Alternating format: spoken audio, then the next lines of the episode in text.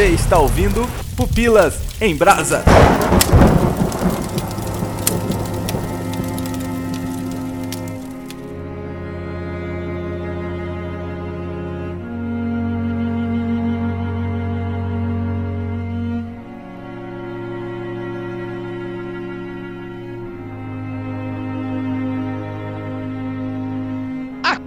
Aqui é o Léo Agrelos e esse podcast vai ser uma loucura. A gente vai indo, vai indo, vai indo e quem sabe a gente chega. Tá, beleza, próximo. Nossa, aqui é Adriano Toledo e cheguei, estou no Paraíso. Não?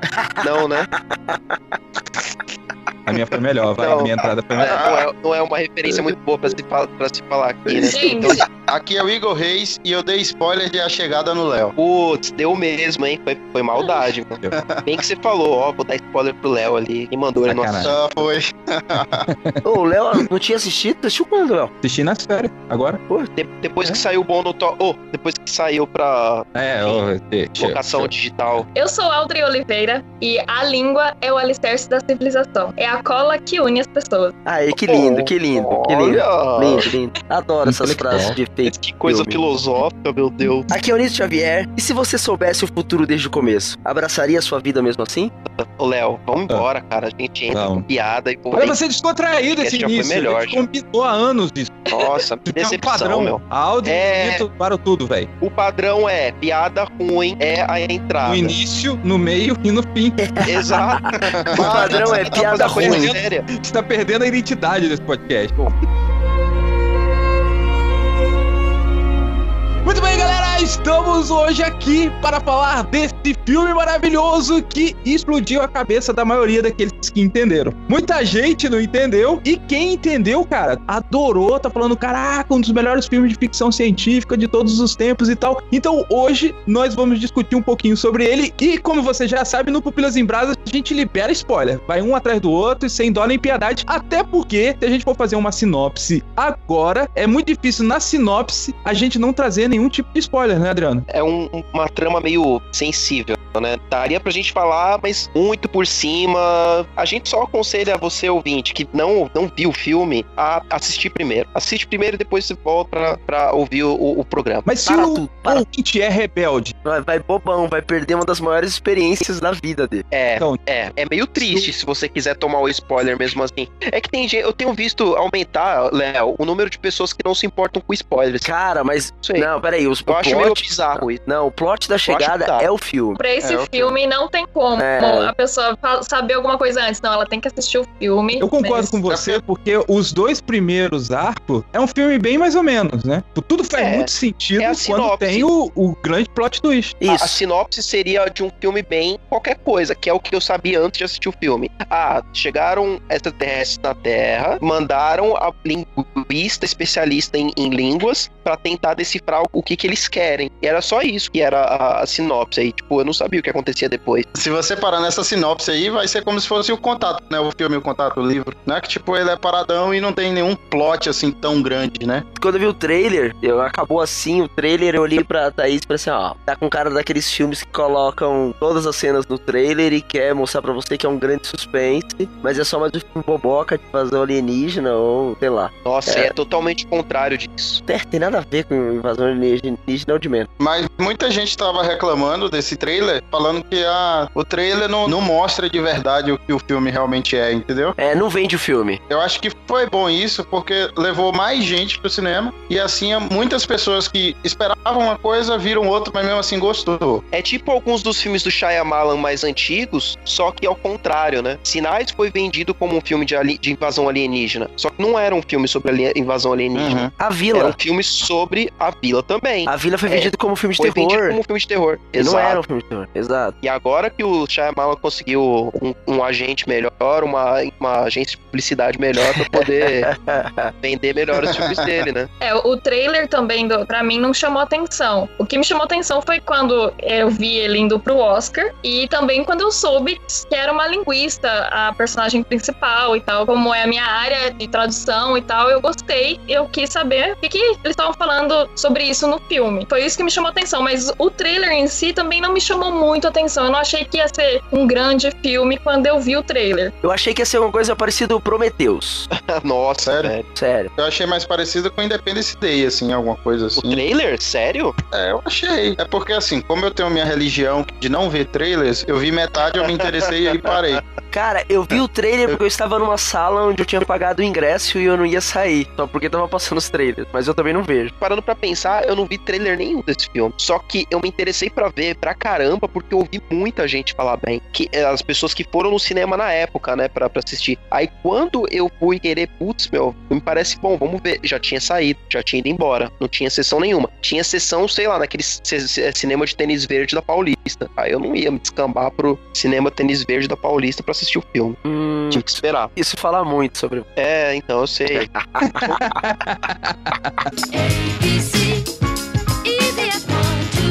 Mas o filme não foi um grande sucesso, assim, de público, né? Vai virar um, um Eu não cult. vi, não. Vai virar. É uma ficção científica que vai virar cult. Acho- Isso, muitos filmes de ficção científica acontece esse fenômeno, né? De o sucesso vem depois, tipo Blade Runner, que é o Inclusive, filme que é o mesmo na época diretor, né? É o Vai mesmo. ser o mesmo diretor. Ah, essa do próximo, mano. Do próximo Blade Runner, é. é o Denis Villeneuve que tá, que É tá um baita encabeçando aí. diretor, um baita diretor, né, gente? Cara que merece ser citado. Ele consegue ter a dosagem muito boa do que mostrar, do que não mostrar, de quando mostrar. Fez isso muito bem em Suspeitos. Eu gosto do Sicário, por mais que muita gente não, não Hum, ache um baita dele. filme. Cara, é um bom filme, eu, Eu eu, acho gostei um- bastante desse cara. Eu gosto, eu gosto bastante do Villeneuve. Eu acho que ele consegue segurar pra mostrar tudo no momento certo. Antes de Sicário, ele teve outro filme que também. Ele, é, ele fez os Suspeitos e Incêndio antes. E os Suspeitos é um baita drama, assim, é muito aquele- louco com Wolverine. Baita filme. E eu acho que ele tá na fase hoje que o Nolan esteve há um tempo atrás, assim. é, Hollywood tem alguns diretores queridinhos no momento, né? O Denis Villeneuve é um deles. Ah, mas o que o Nito quer dizer é o lance do, pô, o cara consegue fazer um filme muito bem elaborado, assim como o Nolan fazia, só que sem a explicação que o Nolan decidiu Exato. fazer pra ser pop. Exato, é, Ah, exato. Ah, tá. Ele não se entendi. preocupa se você vai entender, ele fala assiste, entendeu? O Nolan não, ele tem aquele momento pedagógico. A chegada é, É. o Inception do Denis Villeneuve, então. Eu acho que é a grande obra-prima. Eu, eu, que acho, eu acho que Será tá que a grande pra... obra-prima do Nolan é o- a origem? Eu acho que tá. Eu, eu acho que na origem ele ainda já tá, já tá explicando. Ele já começou a dar as explicadas. Porque Mas- pra mim, sabe qual que é o legal da chegada pô, desse tipo de filmagem do Denis Villeneuve? É o fato de quando você começa a entender algumas coisas, sem o cara te explicar, parece que te dá uma satisfação. Não sei se acontece O isso grande com vocês. truque faz isso. Uhum. O Explode grande a cabeça do caraca, peguei, peguei esse negócio. Aí quando você sai do cinema e vai conversar com outra pessoa, aí a outra pessoa pegou outra parada. E aí tu fala, puxa, cara, eu não peguei Isso. tudo, mano. Muito É. legal esse tipo de coisa que o filme ele fica meio que infinito, né? Ele prorroga a vida dele, né? O que eu acho que faz um diretor ou roteirista de ficção científica assim ser genial ou, ou se destacar entre as obras desse gênero é se ele consegue dosar na medida certa o nível de ser didático no filme, de como o roteiro ou de como o filme está sendo mostrado é, é didático. Porque se você der um filme muito didático, você tira totalmente a graça também, porque o, o legal da, da ficção científica é você dar esse nó na cabeça mesmo, de fazer você pensar, de você de fazer você imaginar, geralmente é um futuro distópico, um futuro diferente, alguma coisa que não existe na vida real, e ele também não pode ser pouco didático, porque é, é o que o Léo acabou de falar, o legal é essa sensação de você pegar e assistir o filme você falar, putz, peguei isso, matei. Uhum. E- e- Que então é o que eu acho que acontece com o plot, né? Sim. É o que Sim, pra acontece com mim- o plot Pra twist, mim é né? bem equilibrado. É bem equilibrado. No, no A Chegada é, é otimamente equilibrado. Ele te dá essa sensação gostosa de você ter descobertas no filme, né? O objeto, pelo que parece, chegou a 40 minutos a norte da rodovia 94. Esperamos notícias para saber se por acaso é uma nave experimental ou. Um momento. Me avisaram que mais objetos iguais a esse aterrissaram em pelo menos oito outros locais ao redor do mundo. Sim, podemos? Essas são imagens de Hokkaido. É uma crise mundial e está acontecendo agora. É, agora, O hype vocês acham que foi justo? Assim, tipo, ele subiu, subiu até o Oscar. A chegada vai ganhar. A chegada vai ganhar. Aí a chegada não ganha. E aí ninguém mais fala assim. A... Ah, eu falo, eu falo Aí todo chega- o tempo, cara. Eu não consigo falar, eu falo o tempo todo desse filme, assim. Tipo, Eu também tô falando muito desse filme o tempo inteiro, assim, qualquer pessoa que eu vejo é, na frente eu já começa a falar do filme, ainda mais se eu tô com um livro na mão, e eu tô andando com ele pra cima e pra baixo, porque qualquer cinco minutinhos eu tô lendo o livro, aí a pessoa pergunta do livro, já começa a falar um monte do filme e tal, e eu amei o filme, por isso eu vou falando pra todo mundo. Aí fica tentando evangelizar, então, né? É mais ou menos isso. proselitismo. Tipo, assiste! Por favor, assiste, você vai amar. Tipo, Aí alguém assiste e fala, não, nem é tão bom. É, Você não nossa, entendeu, seu burro. Tem que respeitar os outros. Meu, quando isso acontece, é muito ruim. Tipo, como assim você achou o filme ruim? Não é possível. Não, é ruim quando alguém fala isso, né? De algum filme que você gosta, que você acha muito bom. Eu não, não Tipo, o gosto pessoal quando aí que não gostou de Logan, né, Audrey? Ah, eu- olha, eu, eu não posso opinar de Logan porque eu ainda não assisti, gente. Tá perdendo Ah, nada. mas- Vamos falar de coisa quando boa, você vamos falar de A Chegada. Você vai gostar que eu sei. Mas, mas eu lembro quando acabou a chegada, eu disse uma palavra. Olhei pra Thaís e falei assim: ó, esse filme é. E defini em uma palavra que eu não posso falar, porque senão eu vou adiantar a conversa. Eu achei que você Aham. tinha olhado pra Thaís e falado, falado que nem o Keanu Reeves. Uou. Não, não, não, não. Tranquilo, assim, tranquilo, tranquilo. O filme acabou, eu falei essa palavra, eu falei, não, beleza. Cara, no outro dia, quando eu cheguei do trabalho, cara, mais isso e aquilo, e o outro, e aquilo, e aquilo mais, aquilo. Eu tava disparado, assim, de coisa, viu? Que eu fui digerindo com o tempo, sabe? Você vai, nossa, não acredito que falou tudo isso, tudo isso em menos de uma hora e quarenta. Como que isso É, acontece? isso aconteceu comigo também, viu, Nito? Tipo, quando eu terminei de assistir o filme, eu sei que eu tava muito abalada, assim, eu- o filme tinha mexido muito comigo, mas eu não sabia se eu tinha gostado dele ou não. Eu ainda tava em dúvida, sabe? Porque eu não tinha digerido tudo ainda. Então, pra mim, foi aconteceu a mesma coisa. Eu fui digerindo o- o- tudo que aconteceu no filme conforme foi passando o tempo. É um filme que vai ficando melhor conforme você pensa nele. Vai. Isso, Sem dúvida. exatamente. A minha experiência assistindo A Chegada, eu tava de ônibus indo pra São Paulo, Mato Grosso do Sul pra São Paulo, uma viagem aí de 15 horas. E aí, cara, eu coloquei no tablet. Beleza, fui assistindo e tal. Quando terminou, no corredor do ônibus, eu parecia o urso do pica-pau. Eu precisava falar com alguém e não tinha ninguém, cara. O Léo acordando as pessoas no meio da madrugada. Acorda, acorda. Eu preciso falar com alguém. Por volta de oito horas depois do pouso, ainda não há sinais do que podemos chamar de primeiro contato. Esses objetos têm pelo menos 500 metros de altura. Dois dos objetos invadiram o espaço aéreo da Rússia, um na Sibéria e o outro perto do litoral do Mar Negro. Pairando acima do oceano. Até agora existem 12 objetos não identificados espalhados pelo planeta. Não há uma ordem lógica para as localizações e nem provas de que as naves sequer estão. E podem nutrir a ideia de que se for algum tipo de nave, pode não estar tripulada. Mesmo assim, temos um protocolo para casos como esse. Só que é um negócio complicado pra você falar com outra pessoa que não assistiu e pra você fazer a outra pessoa assistir. É, não, não é um filme indicável. A minha sogra, ela é pedagoga. Então ela meio que o mestrado dela, tal, tem envolve muito lance de comunicação, de línguas e tal, não sei o quê. Eu falei, cara, tem um filme que vai explodir sua cabeça. Depois eu fiquei pensando, pô, mas como é que eu vou fazer ela assistir um filme que tem ET? É, Não gosta, né? Ficção científica, não. Então, pô, é um contato de uma profissional de linguística com um ET. A sinopse fica ruim, né? Se eu fal- falando desse jeito, né? Então, É muito difícil você chegar pra oferecer o filme e falar assim, cara, assiste esse filme. infelizmente, o- a academia ela não gosta muito de premiar certos filmes que são nicho. E por que que a chegada não faz sucesso, por exemplo, pra, pra, pra sogra do Léo? Porque é nicho. É um nicho pra pessoas que gostam já de ficção científica ou pelo menos tem algum tipo de afinidade com esse gênero de filme. E aí você chega na- no, no Oscar. Tem um monte de filmes ali que agradam muito mais a academia. Infelizmente, a chegada não teria chance contra os filmes que que estavam ali no páreo. Mas olha só, Adriana, eu acho que a chegada ela não é tão científica quanto, por exemplo, Interestelar. Interestelar. Não, não é mesmo. Será, é que Interestelar foi de. Não, foi de eu o que eu quero dizer, vamos dizer assim, a ciência por trás de todo o filme, ele não é tão importante Ah, sim. quanto a grande mensagem que a chegada tem, entendeu? É, Sim. porque Uhum. em Interestelar, a ciência é, é meio uma ferramenta de roteiro, inclusive, é uma É. ferramenta narrativa. Isso, Sem exato. ter ciência, você não.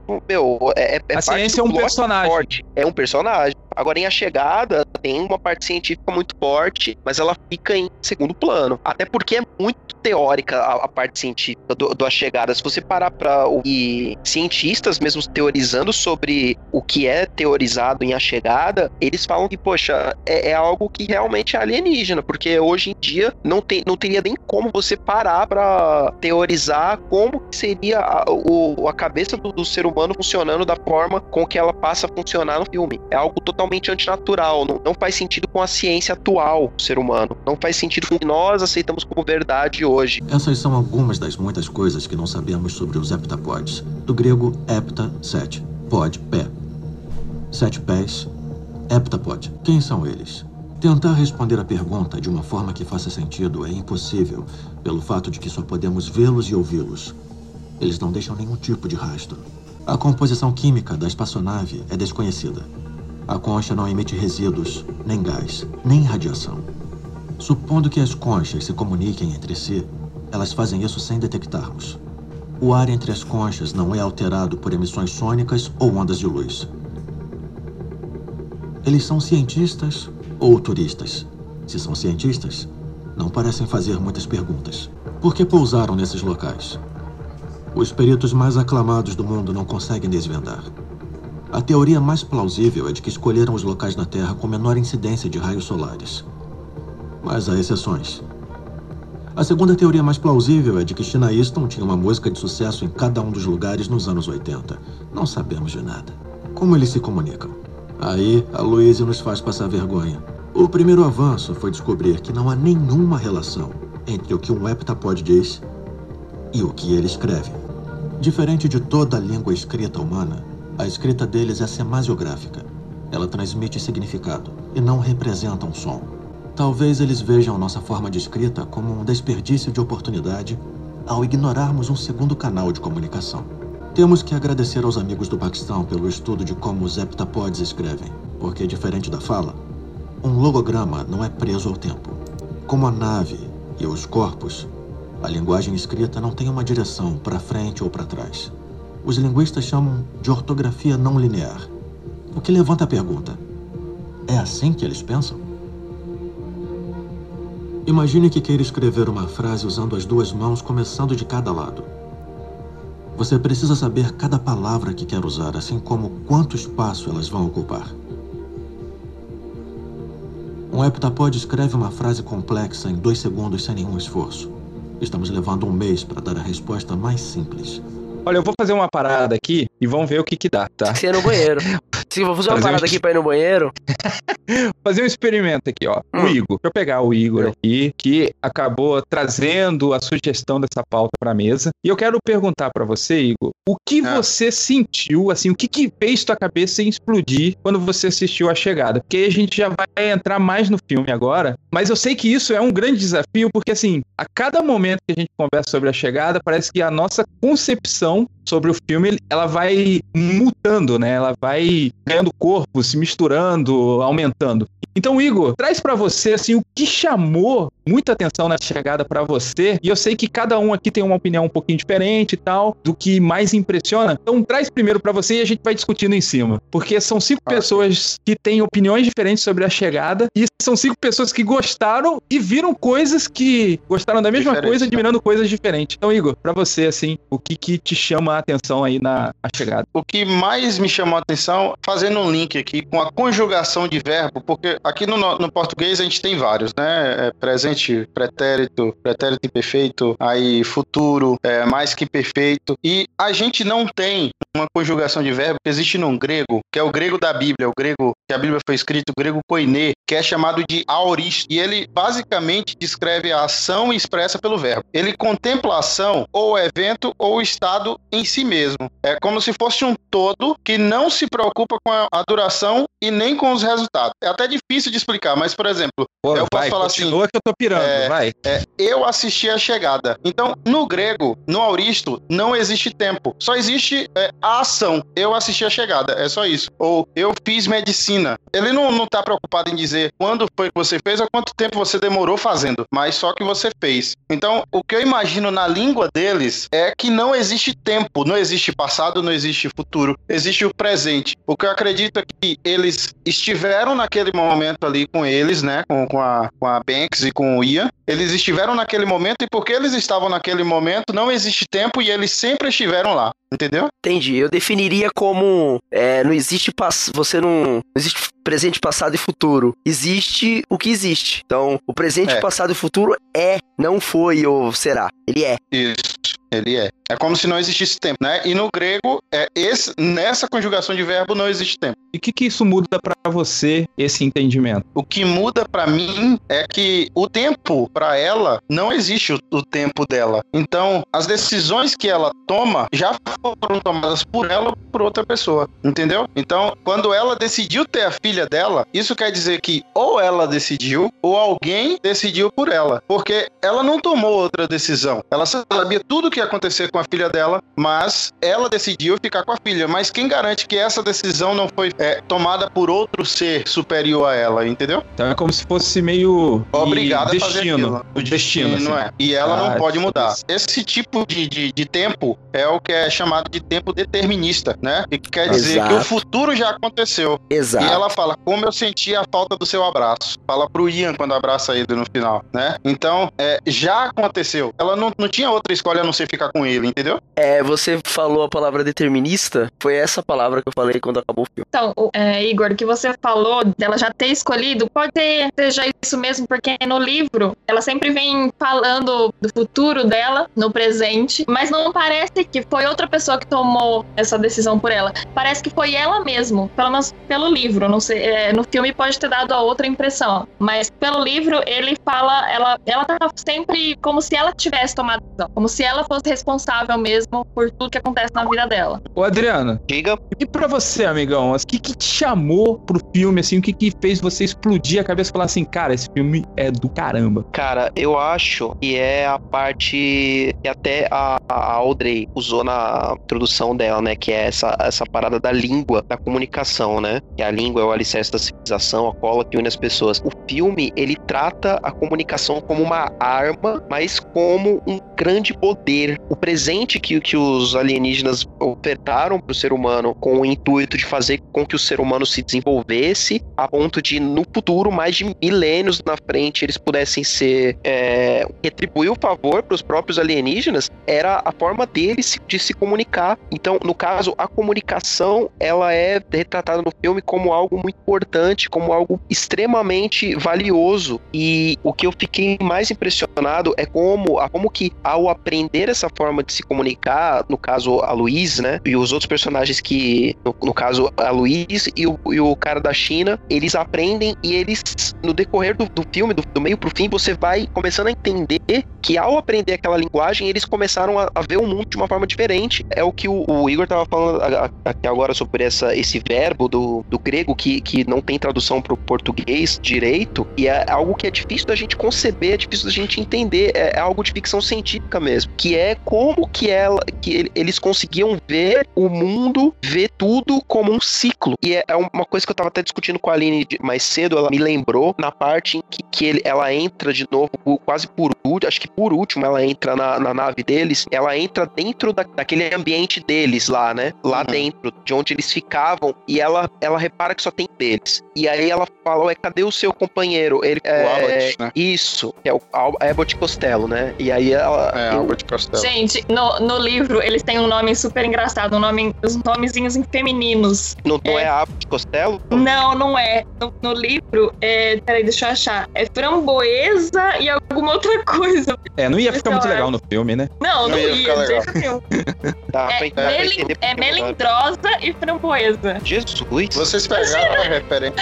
Melindrosa e Abbott framboesa. Costello? Sim, é, essa, é Ah, uma sim. dupla de cantores, né? Não, De ele- Comediante. Comediante. É, ah, de comediante. isso. Comediante. Então, e a, a questão é que o deles fala, né? Não, o meu companheiro tá em processo de morte. E aí ela, ela fala, poxa, é, eu lamento, né? E aí ele fica sem entender. Ele fala, por que você lamenta? Isso. É, é dá a entender que ele, é assim, pra ele, a morte é um processo natural. Da questão do círculo, né? Da, da, da comunicação dele ser um círculo. Dá a entender que eles veem a, a vida, veem o mundo, veem tudo de uma forma diferente. Isso foi o que mais me impressionou no filme. Foi, foi essa questão de como que a- aquela forma de escrita, aquela forma de comunicação mudou também a forma dela de ver as coisas. A partir do momento, a partir do momento em que ela aprendeu, ela também passou a ver as coisas diferente. Eu não sou especialista em linguística e tal, mas eu fiquei pensando nessa questão que você tá falando, Adriano. A forma que a gente lê as coisas, ela impacta diretamente na forma que a gente pensa. Pensando nisso, nós temos um início e um fim, né? Então a gente começa a frase e Isso. termina ela. Então o nosso entendimento de estar, ele tem um início e tem um fim. né? eu estou aqui, eu iniciei a minha estada aqui nessa casa e ela vai ter um fim. Pensando em povos que não tinham uma escrita como nós temos, com um abecedário, é mas sim por imagens. Esses povos, a impressão que eu tenho é que eles tinham uma noção de eterno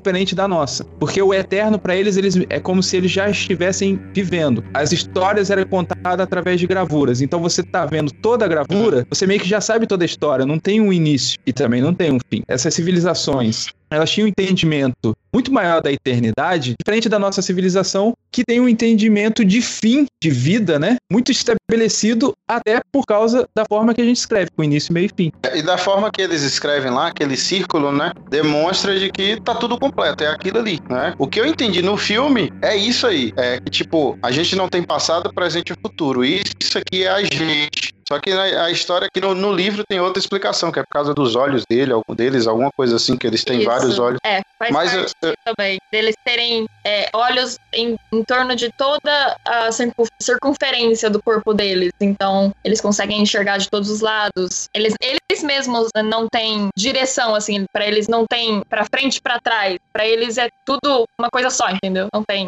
sentido. Mas falando da linguagem dos alienígenas ali, de serem um círculo, eu quero levantar uma pergunta pra vocês, porque ele não é um círculo fechado. Será que isso tem alguma coisa a ver do fato de, tipo, a situação não ser tão determinística como a gente não tá completa, sugere, né? é, como a gente entende no final do filme, que, ah, é determinante. Então, é como se o círculo, ele não é tão fechado assim, ele tem uma tô brecha. entendendo. Pode haver uma, uma variação, assim, né? Não, não, tá- não é que tá realmente determinado, como, como você mesmo disse, como o Nito disse, mas que pode haver uma variação, aí pode haver uma mudança, dependendo do que você escolha. É isso que você tá querendo dizer, né? Isso, porque o filme ele não sugere isso na história dele, Uhum. mas só de maneira visual que, ah, isso aqui é o jeito que eles escrevem, é o jeito que eles se comunicam. Então, assim, é uma coisa que eu pensei agora, né? Falei, poxa, será que realmente é um círculo? Tá fechado? Ou existe, é, tipo, um espacinho pro improviso, vamos dizer assim? Pra fazer mudanças pequenas, assim, ou pra tomar qualquer, qualquer decisão. Então, eu, eu não consigo entender. É uma pergunta que eu tô falando sinceramente mesmo. Não, tô,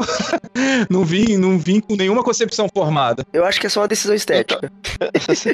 É, é só uma decisão Aí você estética. Encerra pode... toda a discussão Ah, tá, desculpa. Sobre o círculo. Então, assim, no, é, No, no livro, eles falam bastante dessa estrutura, né? Que eles tentam entender o porquê dessa estrutura também. Mas como eu não cheguei no final do livro ainda, né? Do conto, eu ainda não sei exatamente se eles chegaram no ponto final. Se eles, é, se eles descobriram exatamente o porquê do círculo. Eles só ficam discutindo realmente o porquê. Eles dão algumas sugestões do porquê do círculo e tal, mas não tem uma explicação mesmo, uma coisa firme assim. Eles só dizem que, tipo, é interessante porque eles conseguem ler de todos os lados mesmo, né? Não importa o sentido assim que eles vejam. Por ser um círculo, eles conseguem ler em todos os lados. Aham. Mas assim, não tem realmente uma explicação que nem você quer, assim, de, de uma coisa mais filosófica. Eles ainda não, não explicam. É, vai ver, e é justamente o fato de, ao chegar no filme, eu não pensei igual o Nito. Nito falou uma palavra, né? Determinístico. E eu não tive essa impressão, vai ver, já baseado na leitura inconsciente que eu tive da forma que era a escrita dos aliens.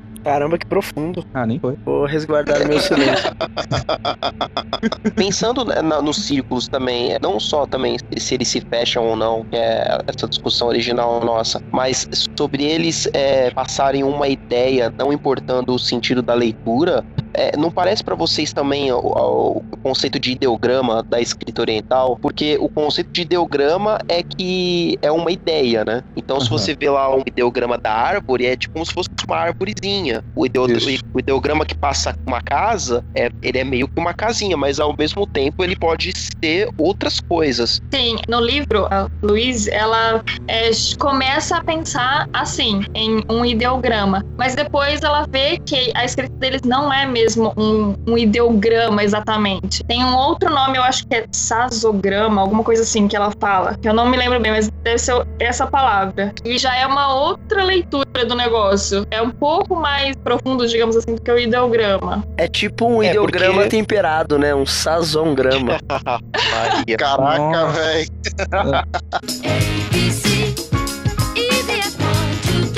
Aldre, a impressão que eu tenho de você falando aí sobre o livro, parece É. que o livro ele é muito mais científico, ou seja, ele está muito mais embasado em toda a lógica linguística do que propriamente o filme propõe. Parece que a visão do Denis Villeneuve foi muito mais a questão emocional, embora ali tá, tá envolvido a questão linguística, mas a forma emocional de lidar com a linguística. E pelo que você tá falando, a impressão que tá dando para mim é que o livro ele tá muito mais preocupado na questão linguística da comunicação direta com sociedades diferentes, com povos diferentes. Sim, exatamente. O livro, ele é bem assim. Tem até uma parte que eu acho que ele fica um pouco monótono, assim, porque ele parece mais uma aula, sabe? Ela começa, é, que nem no, no filme, é falando, ah, vamos começar com verbos intransitivos, depois verbos transitivos. E aí ela vai falando de todos os tipos que tem na, na linguagem, né? E como eles começaram a se comunicar. Então, tem muitas partes, assim, falando especificamente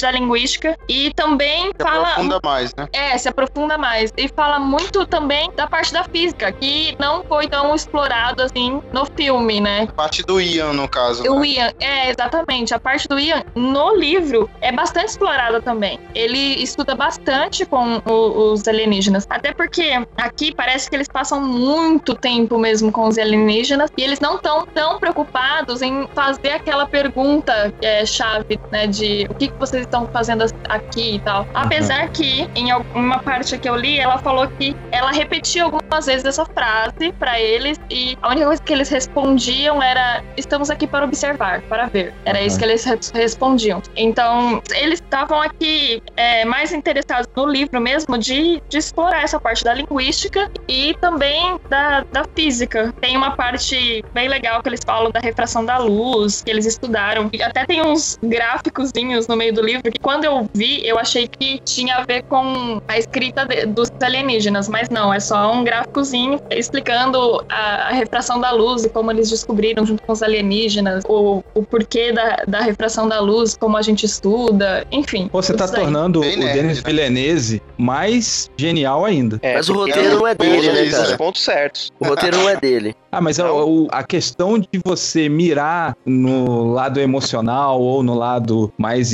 história ou no personagem é decisão do diretor. Só uma duvidazinha, é, você falou do- da questão dos, de que no, no livro o que possibilita os, os aliens terem essa visão diferente é o número de olhos e tal. No Uhum. livro, a forma deles é diferente do, do que no filme? Eles são humanoides, alguma coisa assim? Não, é bem parecido na realidade com o do filme. Eles são Eles- heptapods. É, heptapod normal, é do jeito que mostra ali. Normal. É, normal. É, normal. Heptapod que você vê na Uma coisa que eu achei legal, que me vem na cabeça agora, que eu até marquei aqui no livro, que a palavra heptapod, no filme, eles explicam o porquê da palavra. No livro, não. Eles simplesmente falam que nós decidimos chamar eles de heptapods. E ficou. Simplesmente. Não tem explicação do porquê do, do nome. Eu achei bem legal isso no filme, deles terem explicado o nome, terem dado uma explicação. O do, o do filme, eu achei que ele ficou um pouquinho diferente do livro, mas assim, é basicamente a mesma coisa. Quando ele descreve no livro, eu até achei bem parecido com o do filme, com algumas pequenas diferenças, tipo, ele, ele ser mais puxado em cima, no livro exatamente não fala disso, fala de um deles serem bem mais redondos, digamos assim, terem uma forma bem É, mais mas tem gravura ou, ou é descrição? Não, é só descrição mesmo, não tem gravura nenhuma. Caraca, descrever aquilo ali. É, então, eles dizem que é, parece que eles não têm ossos, assim, é, parece como uma lula ou alguma coisa parecida, assim, tipo, parece que eles não têm ossos e só ficam daquele jeito mesmo com as perninhas balançando, assim, e que as pernas servem de pernas e, e braços, assim, não É, e parece mesmo, porque eles soltam aquele negócio, é como se fosse a, aquela tinta que a Lula solta, né? Uhum, E- sim. E, quando ela entra lá naquele lugar, lá quando vai falar com o Costello, né? é, Uhum. Parece que ela tá dentro de um aquário. E o cabelo dela fica como se ela estivesse em, em um lugar sem gravidade ou dentro d'água, né? Eu achei bem legal o jeito que eles fizeram essa parte no filme, porque no livro é completamente diferente, assim. Eles fizeram uma nave pro filme, e no, no livro não é uma nave. É, no livro é simplesmente um tipo de espelho. É como um Skype que eles estão fazendo, entende? É só uma, um espelho gigante, eles fazem, falam mais de 3 metros de altura, mais de 6 metros de, de largura. Naquela forma mesmo, assim, de arredondada que eles colocam da nave, mas não é uma nave, é um, tipo um espelho. E aí Ah, nossa, não, não são naves que chegam na, na Terra no livro? não, então? não, não são naves. É um- Mas é o leite mesmo de número? contato. Então, é eles colocam um número aqui, é, parece que são nove nos Estados Unidos e, e os outros ao, ao redor do mundo, mas eu não lembro quantos, não sei se é 14, 12, não lembro quanto que é, mas acho que deve ser a mesma coisa que do, do filme. No filme não deixa claro que são naves. Então, mas eles entram dentro, né? Então, e aqui não. Eles, na verdade, eles entram dentro de um tipo de barraca que os seres humanos colocam em cima dessa, desse super espelho. Ah, entendi. É tipo um Então, portal. é, É tipo um portal. não, não, não seria um portal, que nem eu falei, é tipo um Skype. Eles estão na frente de uma tela. É tipo Hum. Black Mirror. Ah, é, tipo é. isso.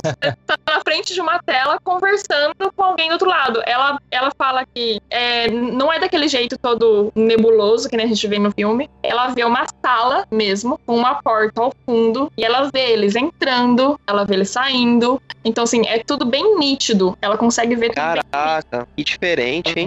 É. Então eles não vêm é, fisicamente pra Terra no livro, então. Não, não vem fisicamente. É, Pelo outra- menos até onde eu vi, não. É só um espelho onde- através de onde eles se comunicam com os seres humanos.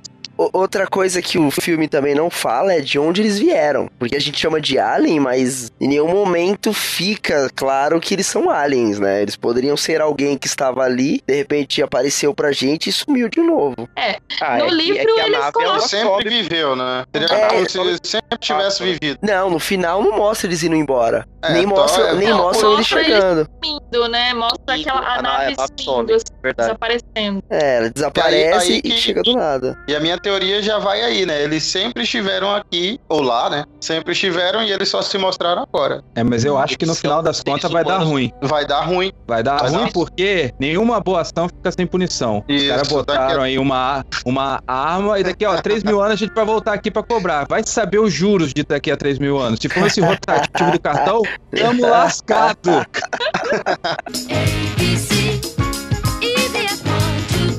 Bom, deixa eu falar um pouquinho com Audrey Oliveira. Fala pra mim, Audrey, o que fez tua cabeça explodir? Você já deu muita coisa aí, né? Tipo, Quem vai ficando É. por último vai.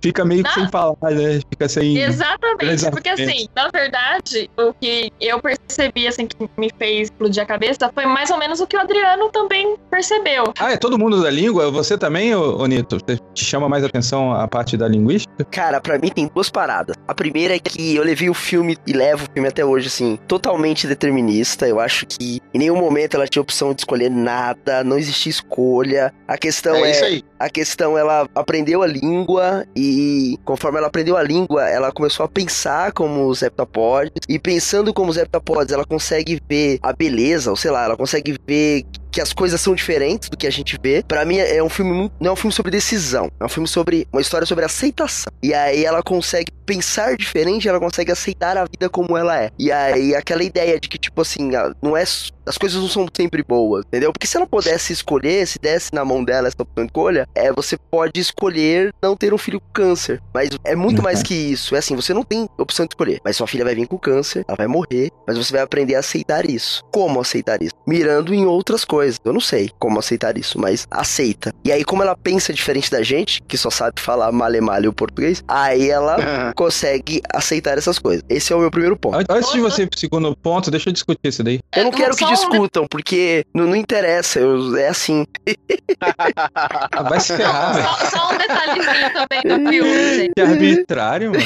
No filme, ela é, morre, a filha, né, de, de uma doença. Pelo que eu vi no começo aqui do livro, não é de doenças que ela morre. Ela morre de um acidente. Porque ela fala que, no começo do livro, que a, a segunda maior ligação que ela recebeu foi essa de conversar com, é, com os reptapods. Mas a primeira ligação mais importante da vida dela é a da equipe de resgate de montanha. Então, quer dizer, eu acho que a filha dela deve ter sofrido algum acidente numa montanha, e aí a equipe de resgate liga pra ela falando, Nossa. né? Viu? Ó, fica É mais determinista ainda, porque É pior era e só não deixar a menina ainda. acampar. É Exato, porque a doença, a questão lá do Ian ter se separado dela no filme é a questão dela ter escolhido ter a filha, Isso. sabendo que ela ia Isso. morrer da doença. Agora, nesse panorama do acidente, é pior ainda. Só que a minha opinião sobre essa, essa parte do determinismo, dela, dela fazer uma escolha ou não, na minha, na minha visão, é que ela não via aquilo como uma escolha, ela via aquilo como simplesmente sendo o futuro. Não, ela, beleza. ela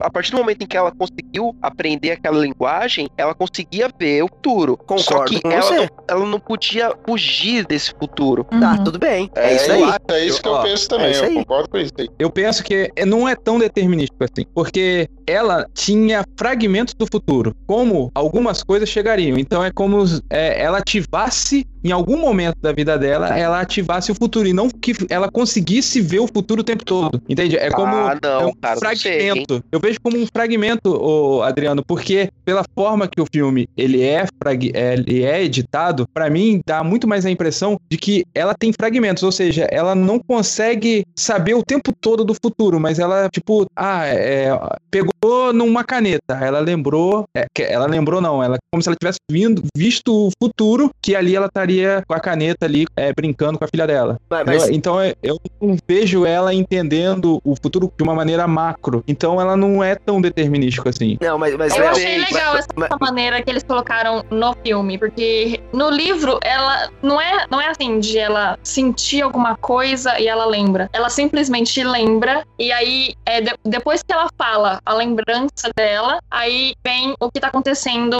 na, na realidade, né? No tempo Lembrança real. do futuro, né? Que É, lembra, exatamente, lembra, mas é, é uma narrativa assim tão corrida que não você não vê diferença, sabe? Tá, tá lendo a lembrança dela, aí de repente ela começa a falar do que tá acontecendo ali com os alienígenas. Aí você fica, opa, que mudança brusca é essa na, na leitura? É muito brusca a, a, a leitura, assim, tipo, a mudança que tem na leitura. Mas sabe o que isso pode ser? O que a, a Banks está passando durante o filme, durante talvez o livro também, é um processo de aprendizagem. Talvez ela tenha, por exemplo, o Léo descreveu que ela não, não tem total conhecimento do futuro 100% do tempo, mas que ela tem flashes, fragmentos do futuro. Talvez isso seja porque ela, ela esteja num processo de aprendizagem. Ela não é fluente na língua deles. Diferente Ainda, do, né? Exato, ainda. Às vezes, talvez é eles, os próprios aliens, não. Eles já nascem com essa habilidade de, de, tipo, Ah. saber o futuro desde o princípio e ver todo o ciclo de vida, da, a existência como sendo um ciclo e, e a existência dessa forma, né? Fim desde o começo, começo desde o fim e, e etc. É, sim, faz sentido, né? Pra eles é, o natural. Aham, É, porque é, é como a gente já disse antes, a, a nossa cabeça funciona conforme a nossa língua materna. Por isso que é, quando a gente estuda civilizações, é tão legal você estudar realmente a língua dessa civilização, porque a língua vai falar muito sobre como era essa civilização, porque tudo está relacionado à, à língua. Todo jeito de viver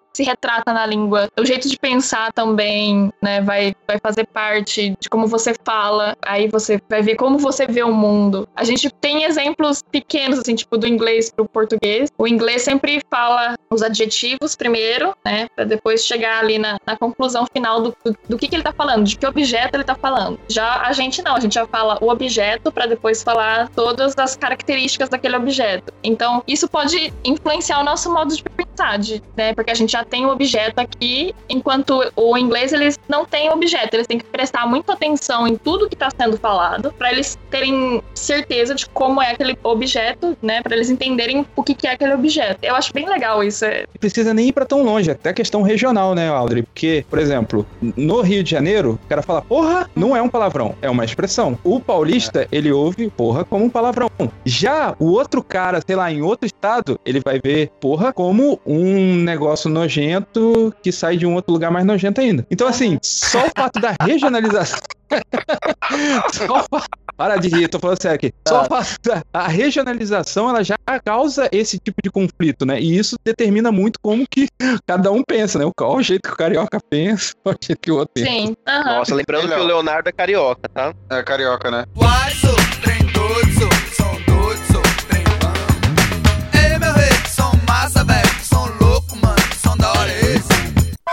Por que, que 12 naves pararam em 12 lugares diferentes, né? Que foi como que a Audrey falou. Se a gente tivesse uma língua só, se eles fossem aqueles nove, como ela falou no livro, nove só nos Estados Unidos, há uma perda grande de informação, né? Então... É, na verdade, eu acho que o filme, eles deram uma explicação, assim, mais, mais legal, até mais bonita, né? Da, da questão dos 12 lo locais diferentes ao redor do mundo, né? Que é a, a questão do, de um dos propósitos do, dos aliens de unir o ser humano através da comunicação, né? Que é cada povo, cada povo tinha um pedaço da mensagem, né? Você pode ver no roteiro, no decorrer do filme, que pedaços da mensagem isolados dava problema, porque você via que quando, quando os povos eles tentavam interpretar a mensagem por, por pedacinho, só pelo pedacinho que ele pegou, e, eles entendiam errado e, e, eles tentaram até atacar os alienígenas achando que, que eles Uhum. tinham uma intenção ruim. E só depois que eles, eles pegaram, tiveram a, a, a ideia de juntar todas as mensagens numa só, que eles realmente entenderam. Então, aí já dizendo que o Léo tava falando, ela só tinha naquela, no momento que ela viaja no filme, no tempo, ela só tinha um dozeavos de toda a linguagem, de todo o conhecimento. E a partir do momento que ela tem todo o conhecimento, ela escreve o livro e aí ela consegue entender todo o conhecimento que eles deram. A Aline me deu um lembrete aqui sobre, sobre uma parada que depois a gente parou pra pensar e realmente é, é verdade. A Banks, ela via a mensagem dos, dos aliens como uma linguista. Ela era praticamente a única linguista do mundo inteiro que tava vendo essa questão. Os outros povos colocaram outras pessoas com outros backgrounds pra tentar interpretar aquela, aquela mensagem. Então tava todo mundo com, com, não sei, com um viés mais agressivo de entender aquela, aquela mensagem. E o, o que eles usaram pra tentar interpretar a, a mensagem dos aliens era a teoria dos jogos, em que você tem uma parte que ganha uma parte que perde em praticamente todas as relações humanas. É o que essa teoria dita, em linhas gerais. Quando não, quando o que eles trouxeram era algo que era para o ser humano aproveitar de forma mútua. Não era uma arma, era uma ferramenta. Era algo que era para ser para o desenvolvimento do ser humano para frente, mas como um todo. Não um em detrimento do outro, mas todos juntos, seguindo juntos com, com para um propósito mútuo. Ela conseguiu ver esse outro lado, sim. É, eu acho bem legal isso dela ter visto de um outro ângulo. Mas você vê como a língua, o inglês, influenciou em como ela, ela e os outros né, conseguiram traduzir isso. Porque tinha dois tipos de tradução no inglês. Aqui a gente não teria como é, ter diferença né, entre uma coisa e outra. Porque a Não gente teria, tem uma palavra. não teria esse plot. né? É, exatamente, porque tem uma, tem uma palavra específica para ferramenta e uma palavra específica para armas. Não, uma coisa é, não significa a outra, entendeu? Tipo, cada palavra significa uma coisa separadamente. Agora, no inglês, não. Eu acho que no caso do filme, o que diferenciou ela dos outros linguísticos não era a língua. Era o, o grande tchan pra mim do filme é o fato de que ela não ficou presa nas concepções dela. Uhum. Porque todos estavam pensando em tentar traduzir a língua dos aliens para eles. E ela falou assim: não, peraí, eu, não, eu, eu, eu tenho que entender como eles pensam. E aí, quando você analisa a conversa do outro, quando você faz esse exercício de ler o artigo artigo que alguém escreveu, lê a mensagem que alguém escreveu, querendo entender o que levou a ela a pensar daquela maneira, a agir daquela maneira, muda toda a forma que você entende esse texto. Então, quando trouxeram a palavra arma, ah, foi traduzido arma, você vê que dentro do filme, meio que todos ali, todos os outros países entendem arma como uma coisa negativa. Meio que, tipo, para mim, no meu entendimento, parece que todos os países entendem É. arma como uma situação agressiva. E ela é a única que pensa fora da caixa. Peraí, vamos tentar entender, porque eles não pensam em arma do mesmo jeito que a gente pensa, gente. Vamos tentar entender o que, que o outro quer. Ou seja, a força do filme que é refletida na personagem tá muito mais em querer entender o outro do que traduzir o que o outro tá falando. Sim, e pra mim, é. esse é o que explode a cabeça, entendeu? Porque Exatamente. ela tá determinada em querer entender os caras, entender a cultura deles, entender o raciocínio deles, entender o que, eles pensam, o que, que motiva. Isso muda a forma que ela recebe a mensagem que eles têm pra passar. É de se importar, né, com o Uhum. outro. Se preocupar ao ponto de, de querer saber o que ele tem pra dizer, não simplesmente descarregar a sua verdade, entendeu? Por exemplo, eu entendi o filme como determinista e não quero saber o que vocês têm a dizer, porque eu entendi assim. entendeu? E Já, já, já parto do pressuposto de que eu tô certo, 100% certo, e tem duas coisas. Por exemplo, se eu tô certo, eu tô certo nesse caso, se eu discutir isso com vocês, a minha verdade, por ser verdade, ela vai se confirmar, porque é verdade. Não tem como ela não se confirmar se ela for uma mentira. Agora, Uhum. se eu conversar com você e a minha verdade não se provar uma verdade, você tá me salvando da minha ignorância. Então, o ponto aqui da questão da, da conversa é, cada vez mais a gente tá, o mundo tá se tornando um fla-flu, entendeu? Aquela ideia Uhum. do, eu não quero discutir com você, eu só quero que você ouça a minha opinião, é isso. E aí você ouve Isso. fingindo que tá ouvindo, porque você tá só É tá a esperando do textão. Exato. Você só tá esperando eu dar uma brecha pra eu, pá, mandar a sua, a sua verdade. E aí acaba que ninguém ouve ninguém. Nessa linha de raciocínio, eu acho que isso se aplica hoje em dia na sociedade que a gente vive a praticamente tudo. As pessoas elas querem pôr a sua verdade, impor a sua opinião em cima das outras. Só que o que é mais triste é você ver isso sendo aplicado na pregação do evangelho, porque é, é nessa área da nossa vida, nós, em específico nós cinco aqui que estamos, que estamos discutindo hoje, que temos essa cosmovisão, que somos cristãos e que temos essa, essa incumbência de pregar o evangelho, o filme ele tem muito a nos ensinar nesse sentido, porque essa é uma boa forma de pregar o evangelho, é você não impondo a sua visão na, na mente, na forma de pensar das pessoas, mas ouvindo as pessoas. É, é aquela velha, aquele velho ditado velho, mas velho que andar pra frente, né? Que a gente tem duas orelhas e uma boca por um motivo, e a gente muitas vezes ouve pouco e fala demais, e, e, a- e muitas vezes as pessoas elas simplesmente querem ser ouvidas, e a gente muitas vezes quer falar, falar, falar, falar, e, e a gente não presta atenção em quem tá do nosso lado muitas vezes. Pra pregar o evangelho é muito patente isso. Muitas vezes a gente quer simplesmente dar estudo e falar de Deus, e quando a maioria das pessoas elas simplesmente querem atenção. A gente apresenta a nossa verdade sem se preocupar com a vida da outra pessoa. E aí, se você analisar, por Por exemplo. necessidade, né? É exato, eu, eu vejo o filme como determinista. Eu vejo assim. Mas eu não vejo Deus Uhum. como determinista. Eu, eu vejo Uhum. Deus se preocupando com você, ao ponto de, né, de, de Jesus morrer por você. Só que em nenhum momento ele fala assim: tá vendo? Ó, eu morri por você, então você tem que vir, tá vendo? E a gente faz isso. Uhum. A gente faz o contrário. Às vezes a gente ouvir, conversar, dialogar, não. A gente chega lá, impõe a nossa opinião, fala, é desse jeito e que se dane as coisas. E a gente chega em ponto sem nem saber nem como a pessoa pensa, como a própria Louise fez, né? Ela vai querer saber como eles pensavam, descobrir como era eles, e para depois começar a falar dela ou da, da sociedade dela. É, é isso que a gente precisa mesmo, né? A gente precisa chegar para conhecer a pessoa primeiro. Vamos conhecer o que, que você pensa, porque de repente ela até já pensa algo que, que é bem parecido com o que a gente pensa. Então a gente nem precisa chegar impondo nada. A gente precisa realmente começar a conversar primeiro com as pessoas para depois tentar é, levar um, o evangelho para elas. Dificilmente a gente entra numa discussão pra perder. A gente nunca entra, nunca É. faz isso. Então a gente sempre quer provar que nós, que nós estamos certos. Nós dificilmente entramos numa discussão pra ajudar alguém. A gente tá mais interessado em querer provar nosso ponto. E isso muda a forma que a gente se expressa, isso muda a forma que a gente lida com outras pessoas. Então, temos duas pessoas querendo provar uma pra outra que estão certas. E aí Aí acontece da um briga, monte da de guerra. coisas ruins, da guerra, da desentendimento, da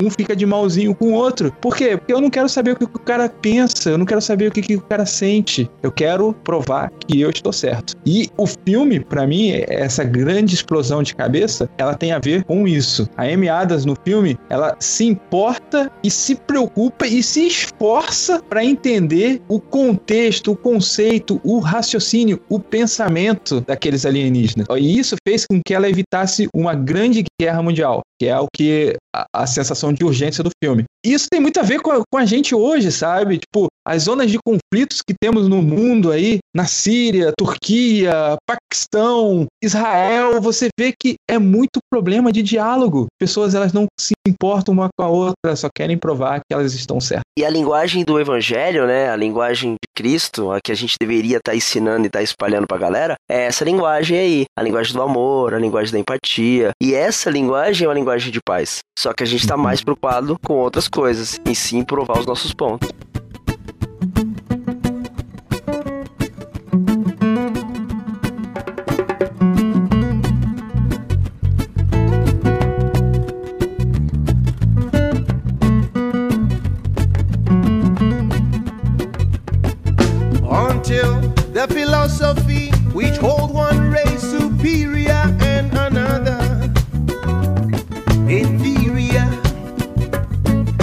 Finally and permanently discredited and abandoned.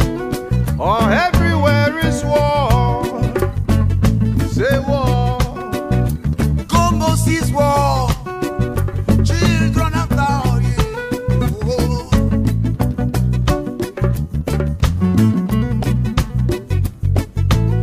until there are no second class citizens of any nation.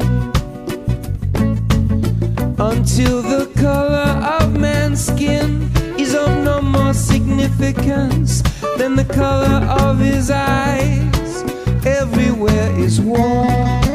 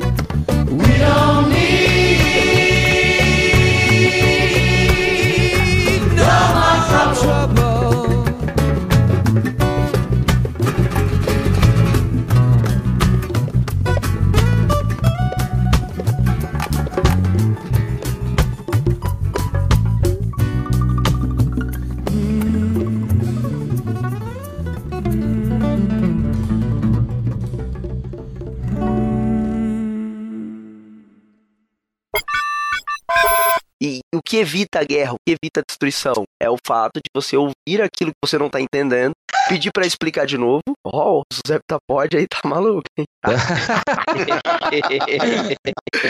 As, as minhas é, colegas de quarto chegaram. É. Muta aí. Eita! Eita, suas colegas de quarto são heptapod?